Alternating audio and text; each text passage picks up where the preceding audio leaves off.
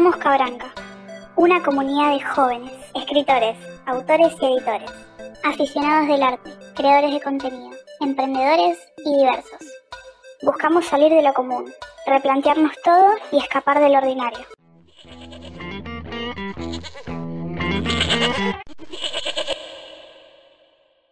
Hola de nuevo. En el día de hoy hay un popurrí muy mixto de canciones elegidas en parte por Florior y por Aneu. Esperamos que las disfruten. Buenos días, tardes, noches, sea cual sea la hora en la que nos estén escuchando. Hoy estamos en un episodio nuevo. Estamos con Moon, ICT, Aneu como siempre en el sonido. Así que los voy a dejar que se presenten. Hola, soy ICT. Ah, hola, soy Moon. Lo tenemos a Aneu como siempre en el sonido. Decí hola. Si no quiero. Eh, hola. ¡No! Buenas tardes. Así solamente por eso ahora me presento yo. Soy la que dirige el circo. Con todos estos payasos. Bueno, bueno, adelante, cabrón. Bueno, esperamos que estén muy bien en un nuevo episodio. Eh, hoy vamos a estar tocando temas Relacionados a la diversidad cultural. Sí, hoy tenemos para tocar la diversidad cultural con temas como la generación de cristal, la igualdad, los colectivos, los derechos. Pero empezaremos por algunos temas nomás. Y la próxima semana traeremos la segunda parte de este podcast. Y muy probablemente, siendo que es un tema muy amplio, tengamos para exprimirle uno o dos podcasts más. Y esperamos que lo disfruten. Muchas gracias por escucharnos, como siempre. Bueno, vamos a empezar con una descripción cortita, más o menos, de qué es la cultura. Eh, conocimiento de ideas, tradiciones y costumbres que caracterizan a un país, clase social, época o pueblo. Bueno, como bien dijiste, un conjunto de conocimientos o características respectivas a un país o a un estado, a un conjunto de personas, es básicamente lo que nos forma, lo que nos construye socialmente, ¿no? Depende de qué cultura, depende de dónde lo veas también. Está buenísimo enriquecerte de tu propia cultura. Pero también está buenísimo aprender de la cultura de otras personas. O de otros lugares. Sí. Estamos como todos un poco nerviosos hoy. Sí, estamos un poco nerviosos, onda, pero no importa, no importa nada. Lo vamos a hacer igual, quieran o no, así que es lo mismo. Sí, sí, hoy se graba y punto. Entonces, sabiendo que la cultura se construye, que es algo tan amplio, ¿por dónde podemos empezar? Justo eso, esa pregunta, ¿por dónde podemos empezar cuando hablamos de cultura? Empezamos por ¿qué es la cultura para nosotros? Onda, además de además de definir a la cultura como, una- como un conjunto de conocimientos, nosotros en dónde vemos la cultura. Además de definir Esto no lo saques, esto, esto no lo saques. Joder. Bien. A- además de definir nosotros a la cultura como un conjunto de conocimientos o hábitos, actitudes, características en respecto de algunas personas, países o lo que fuera, ¿qué es la cultura para nosotros? ¿En dónde la encontramos? ¿En dónde no la Hablando de encontramos? qué cultura, Sí. vamos a ahondar más en nuestra cultura. Mm, podríamos empezar. A ver, ¿para vos qué es cultura? ¿Para vos cultura es el asado del domingo o...? No, no, no, no, para mí cultura es el mate. O sea, mate y dulce de leche a cucharadas. No nos sorprende tampoco, Ah, pero sí. Sí, sí, sí. Tipiquísimo. De caballo. Es más la gente. La gente, eh, las actitudes que tiene la gente como personas que viven acá con el resto. Que tratan de mostrarle al resto lo que es la cultura argentina en sí. No solamente las costumbres como tomar mate, comer el asado los domingos, salir a jugar fútbol, sino la, la, el cariño de la gente y el calor en sí. Bien. Sí. Creo que hay mucha confianza acá. Depende de qué cultura tengas, es como más familiar. Concuerdo con Malena. Ahí hay una cosa también en la forma en la que nos tratábamos, la gente, cómo se, cómo se acostumbra a, a mirarse el uno al otro, a hablarse el uno al otro, acá que nos, nos abrazamos todo el tiempo. Sí, que somos re cariñosos, re confianzudos. Tipo, te, cono- te conocí hace dos segundos, pero poco más y ya te pido casamiento. No, no, em, Chao, Aneu, gracias por tu participación. no, bueno, chao. Arre, adiós. Bye. Yo creo que la cultura es la gente y no tanto la tierra en sí en la que se vive. Porque es un territorio nada más. La cultura la forman las personas que lo habitan. Claro, te das, mu- te das cuenta de eso, por ejemplo, cuando estás, por ejemplo, ¿no? Hablando de cultura argentina. Estás en otro lugar y vos seguís manteniendo tus costumbres y tus tradiciones, estés donde estés. Sí. Eh, no sé, esa cosa de llevarte al que te des kilos de yerba mate en la valija. o no Sí, sé, con el mate. Sí, no, no, chicos, tengo una adicción terrible. Ah, no, que ya puedes volver. Lo mandé al rincón un rato. ¡No quiero! Se ofendió Neu. Bueno, Estamos en el jardín. sí, no, todo mal. Se puso... Está sensible. Eh, Volvió a la ronda, por favor. ya volví, ya volví. Pesada. No. Eso va a pasar cada vez que alguien hable de casamiento. Ah, Los mando al rincón. Ah, Nadie se quiere casar. Eh, no. Casarse. Volvimos al, Es mala palabra. volvimos al tema del amor, podcast sorpresa. Volvimos al tópico del amor, casamientos, fidelidad. Bien, la fidelidad forma parte de la cultura. Nosotros eh, nos armamos también como cultura en base a un estándar de familias también, a veces, ¿no? Y hay muchísimas cosas, muchísimas, muchísimas cosas dentro de nuestra cultura que, que no están bien o que sí, que por ahí están buenísimas y muchas veces se normaliza. Por ejemplo, eh, el machismo es algo totalmente eh, propio de la cultura, Sí, lamentablemente. ¿No? También generacional dentro de la cultura. Sí, viene Por ahí dentro de la misma cultura el cambio generacional va trayendo otros cambios sociales que, que la alteran mucho. Y esta generación en particular tiene sus grandes como rasgos distintivos de las demás. Se nos dice los sensibles, los de cristal, se nos dice. La generación de cristal, ¿no? Sí, la generación de cristales. Bien, no me confundí en algo en mi vida. Ah, ok. Ah, y se nos dicen sensibles, tipo... No sé, no pudiéramos... cualquier tema. Claro, como si no pudiéramos hablar de cualquier tema o quejarnos o reprochar que las cosas están mal cuando en serio están mal. Sí. Uh, me encantó. Es exactamente eso. No sé. Igual creo que algunos como que pueden sí un poco exagerar, pero no sé, es todo tan amplio que, que algunos lo llevan a un extremo y otros no tanto. Y no sé, como que, Algunos se ofenden un montón, otros no hacen nada. claro, depende de las cosas, de- del tema que toquen. Sí, Siempre va a haber diferentes opiniones. sí. Creo que hoy hay, hay jóvenes que están eh, muy empoderados a lo- en comparación a lo que era la generación anterior. Y a pesar de todo, eh, sigue pasando esto de que eh, somos demasiado sensibles y que a veces llevamos las cosas a un extremo absurdo, pero a la vez nunca falta el que se queda callado por no alterar las cosas. Claro, sí. Yo creo que está mucho más basado en el hecho de que somos, va, la generación de cristal en sí, y también abarca algunos adolescentes de los 16 años, son mucho más sensibles con temas que antes no se era así. Onda, tienen los ojos más abiertos y ven más cosas que nosotros por ahí no llegamos a ver, o entienden Claro. más. Claro, sí, sí, O les repitieron tanto que se cansaron de escuchar y no decir nada, que dijeron basta, y empezaron a ofenderse, como dicen los adultos ahora, y empezaron a gritar y a patalear y a hacer todo el quilombo posible para que traten de no ignorar el tema ese. Sí, Claro. creo que también es como siempre dicen el tema de la edad y que sos chico y entonces no puedes como opinar o sea, sobre algunas cosas porque tenés ponerle 12 años, pero en realidad capaz que ese chico o chica de 12 años sabe más que uno de 30, 40. Sí, eso pasa muchísimo. Hay que. Eh, pibes muy chicos están muchísimo, muchísimo más informados que la gente de la generación anterior. Y muchas veces es, sos re chico, Claro. ¿qué sabes vos? Sí, yo, seguramente van a decir, exacto. yo creo que ahí em,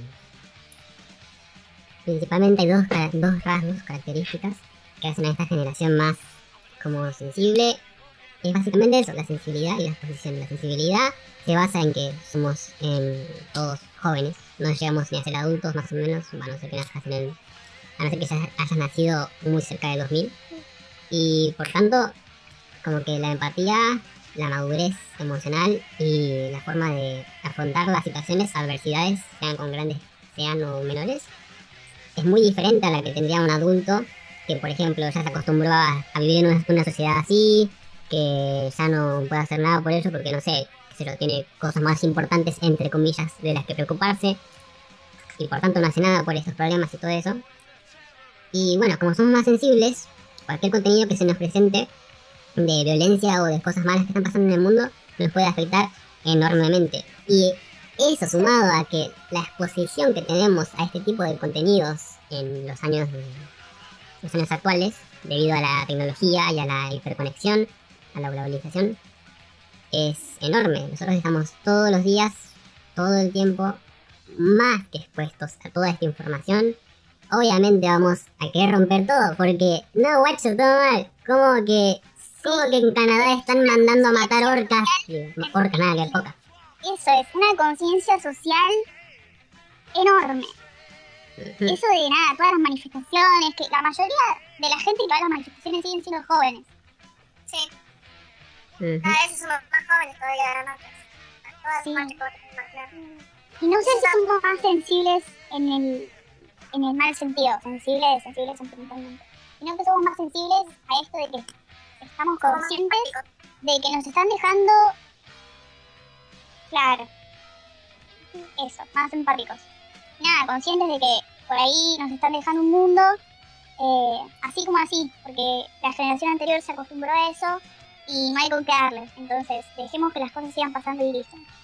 Claro, y creo que también el tema de las redes, como mucha gente que utiliza las redes para visibilizar cosas terribles que pasan en Argentina y en el mundo. Y está bueno que utilicen estas herramientas para, para, que todo esto se vea. Claro, y decir cosas que capaz eh, algunos medios no, no lo dicen tan seguido. Muy buen punto. Los medios también que controlan la información que sale y que no sale. Sí, eso también es un reloj los medios. Vos ves como, exactamente, vos ves como, no sé, prendés la tele y están todos hablando de el tío del marido de Pampita. están pasando cosas importantes, realmente. Y vos prendés la tele y te hablan de que intentés muy casada se peleó con Pachano y vos decís, Dios. Eso no me importa. Claro. La televisión se Mirta, Mirta murió, Claro, la, la, televisión está enfocada en contenido para que consuma la generación anterior, ¿entendés? Es puro chumerío de vieja, donde en el mundo pasan cosas recontra importantes. Sí. Y te tiran alguna que otra eh, cosa importante, pero. Pero no es. No es todo. No profundizan, claro. No, no profundizan y es como. O sea, yo veo Instagram y encuentro mucho más información que en, algún no sé, noticiero. Claro, podés seguir un montón de, de cuentas de Instagram sobre, no sé, eh, información de lo que pasa en el minuto uno y seguís abriendo en el feed, lo primero que aparece es Jimena Varón, y cada 12 horas hay un femicidio, entonces no te entra en la cabeza. Sí. Eh, que luego también en sí, los medios también siempre fueron una manera de manipular al público, de, darles lo que quieren en vez de lo que necesitan o de lo que deberían darse cuenta de. Y hoy en día, más que nunca, más, más que nunca nos damos cuenta de cómo los medios están hechos justamente para manipular lo que tendríamos que ver, lo que deberíamos de ver, y cómo el periodismo también se sujeta a eso, no, en general, no digo que el periodismo haya muerto, ah, no, digo que, que la forma... No. digo que la iniciativa a descubrir lo que debería descubrirse y mostrarle al mundo lo que debería ser mostrado eh, haya muerto, sino que en sí, en general, los medios nos están manipulando para no saber lo que deberíamos saber. Queramos verlo o no, eh, no es una verdad muy oculta ni siquiera, onda. Cualquier persona que lo piense un momento, reflexione y, se siente a realmente pensar, se da cuenta, creo yo, ¿no? Y bueno. que el periodismo perdió un poco el camino de que iba a tener al principio, que era buscar la verdad y nada más. Pero muchas veces porque no tienen opción, porque de otra forma los van a echar o los van a sacar, los dejan trabajo. Es un rubro que está muy amenazado en realidad. Lo tiene muy amenazado la gente que tiene más plata, más poder. Sí, sí. Esa es una muy buena forma de verlo. Bueno, también, Sí, también. por culpa de estas Ajá. cosas que pasan, que no que nos inhiben de ver los problemas del mundo también, es que seguimos como enfrascados en cosas retrógradas y, por ejemplo, nos cerramos la vista a los nuevos colectivos, como lo son, eh, bueno, no son nuevos, o sea, son colectivos que se, están luchando y ya están pudiendo verse mucho más que antes. No son nuevos, me retracto. Los colectivos como lo son el LGBTTIQA más, creo. em, no sé, las... aquellos quienes luchan por, por el... por erradicar el racismo. em, aquellos que luchan por erradicar también cualquier forma de opresión o de desigualdad. Esto también es un tema para hablar en la diversidad cultural, los colectivos estos. Sí. Sí, de verdad. Lo, como que lo estuvieron incurriendo por mucho tiempo para que los más jóvenes, incluso la generación anterior, no salieran a, a las marchas que se hacían. Como para tratar de tapar eso. Para que ellos pudieran seguir en el orden en el que estaban. Y ahora se está destapando mucho más, se está viendo más, entonces está bueno que se vea. Pero los más jóvenes suelen usar más las redes sociales, entonces por lo general están ahí y no tanto en la tele. Se ve más, más ahí, está mucho más visibilizado ahí. Claro. Correcto. Qué lástima, boludo. Pero. No, qué, qué lástima. ¿Cómo qué lástima? Estos están, ellos están luchando. Bueno, no sé si ya, no importa. Ellos están luchando, están pudiendo lograr la visibilización, están saliendo a las calles a no celebrar ningún día del orgullo, ni por sino a, a seguir luchando, a salir a demostrarse, a demostrar que están ahí y que van a seguir estando ahí, quieras o no, porque lo que más importa en una sociedad como lo es la actual es la igualdad. Igualdad de personas sin importar etnia, raza, cual fuera, que no creo que exista la raza, pero etnia, ni religión, ni cultura, ni de dónde vengas, ni cómo vengas, ni por qué vengas, sino que todos los humanos seamos iguales en materia y alma. Sí, en derechos sobre todo. ¿Qué? ¿Qué? Disculpa, no entendí. No, yo dije que ellos buscan eso, que buscan la igualdad. Ah, ¿Sabes qué había pasado?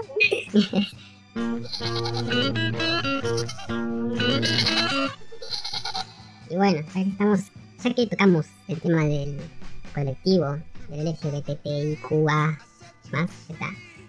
Nosotros pertenecemos al colectivo. Ustedes, a ver, cuéntenme de ustedes. Les conozco, a ver un poquito más. Por ejemplo, Ventilen, ventilen. a ver, ICT, ICT, a hablar.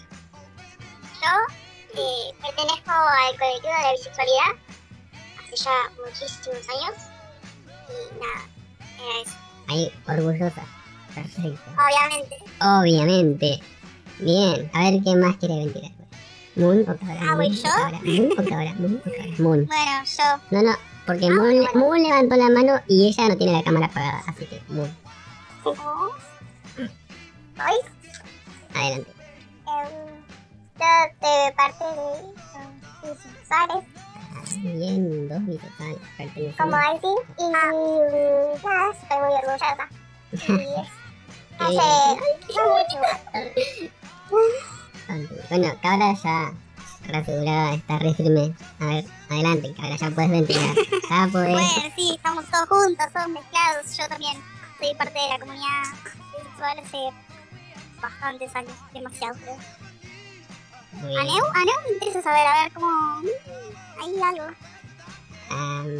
Estoy- Ventile, ventile. Yo estoy muy- como que o sea estoy muy seguro de que em, lucho por los derechos del colectivo más no estoy seguro cómo me encajaría en tal colectivo debido a bueno, igual no me gusta encasillarme pero por eso por eso mismo no estoy seguro yo me acuerdo que en el momento en el que se acuerdan que hubo un- como medio una una especie de bochinche por los pansexuales y si existían o no existían.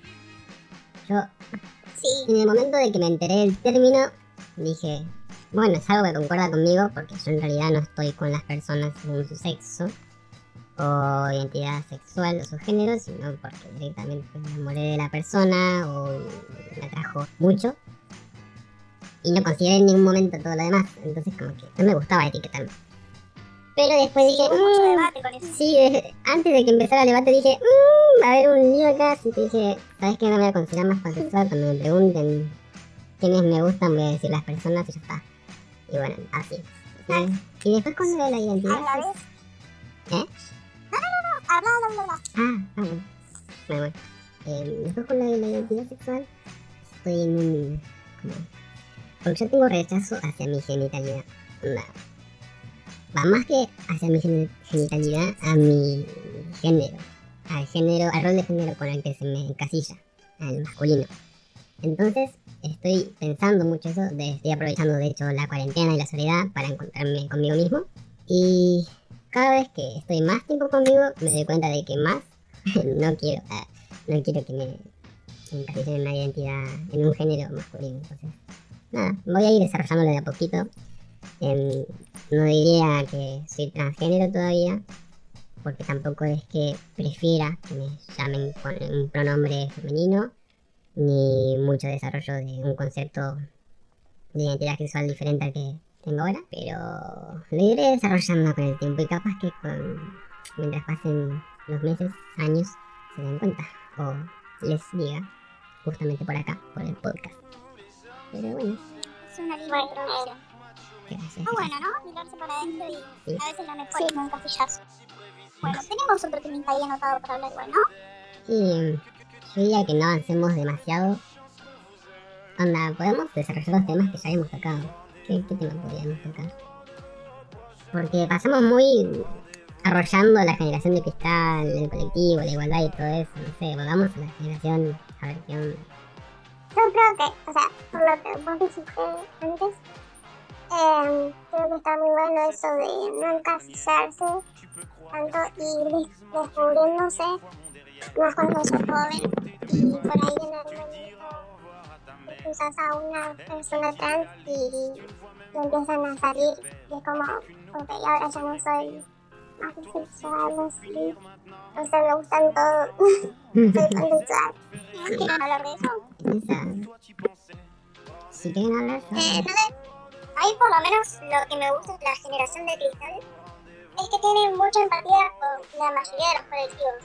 La, empatía que tiene la, la generación de cristal con todos los colectivos en general, ya sea los colectivos que están en contra del racismo, en contra de la religión, la opresión que pone la religión, yo creo que son mucho más empáticos en ese sentido y por esa razón son un poco más amigables que otras generaciones porque saben ponerse en el lugar del otro. Ahora sí, si esa persona no sabe qué es lo que quiere o qué es lo que busca. Pero está ahí, al frente de, de todo, para poder ayudar y apoyar en lo que sea. Claro, no juzgan. Sí, es una generación mucho más abierta en eso. Sí, está bueno, porque encima vos decís, ponele, soy lesbiana, le decís a tus papás que sos lesbiana. Y después venís con que en realidad sos bi y así, pero no te juzgan, no te dicen, ah, pero hace un tiempo me dijiste que eras lesbiana. ¿Cómo es? No, solo que... Sí, te dejan ser y ya. Y mejor sea así. Claro, creo que eso es... Y además, Sí. en esta generación, por suerte, por suerte no, nosotros no, nos lo merecemos. Em, si, si vos no tenés el apoyo en tu casa, o si vos no tenés suficiente confianza o suficiente apoyo en tu casa para salir del closet, que ya estoy harto de esa expresión, em, lo puedes hacer con gente de tu generación, tranquilamente. Sí, sí, es verdad. Bueno, Sí, se encuentra apoyo en muchos lugares. sí, no es como antes Yo creo que, que bueno, sí, no. No es como antes que, bueno, em, era muy difícil closet y cada vez que alguien lo hacía, estaba como... ¿Viste que Juanito salió del closet se pasó para el otro bando. Y bueno, donde eran todos re discriminativos y todo eso. Entonces, como que si salías del closet tenías que atenerte a las consecuencias de que la gente te va a discriminar. No, ahora es, no me van a discriminar porque no les importa y porque están felices por mí, porque somos una generación más empática. Pues sí, no solamente atenerse a que te iban a discriminar, sino que, a, que te iban a echar del laburo, que tus amigos te iban a cagar a palo, y pasaba a Tenés razón, Claro, la no, olvídate. recontra blandé la, la bola. Sí, tenés razón, no solo te van a discriminar, sino que te van a llegar a matar por ser una persona que, no sé, No, sí. le gusta los de tu mismo sexo nomás, por eso. Dios. O sea, sí, ni hablar de tener amigos de tu mismo género, olvídate. O sea, sos lesbiana, seguro que gustás de mí. Ni me toque por mirando. Que lo Claro, no sé. Ay, sos y todas las veces que me cambié delante tuyo. Es como. La gente tenía la mente demasiado cerrada. Claro, sí, sí, sí. Es un problema por allá arriba. Mal. Y esta generación como que se desligó de eso un poco más. Yo creo que el término generación, de generación de cristal está bien dicho, porque cristal es eh, bastante resistente, no es como el vidrio. Y se deja ver, no es careta. Ah, porque. No, no dije nada, voy a borrar eso. No, no lo borres, no lo borres. bueno, no. La generación de cristal se deja ver tal y como es. No Ay, tienen una careta. uf, gracias. Por lo menos a mí me pasó que en la escuela, eh, hasta hace, cuando empecé, eh, cuando empecé la secundaria, se ve mucho, se veía mucho que todavía había esa cosa con la, con la comunidad LGBT, como que no lo aceptaban del todo. O capaz que no, no lo hacían, lo hacían inconsciente. Eh, como eran inconscientes a la hora de hablar. Y, Creo que también. y nada, y por ahí decían algo errado. Pero, Pero sé. O sea, cuando- Eran Muchas veces también tiene que ver con. Eso también es cultural.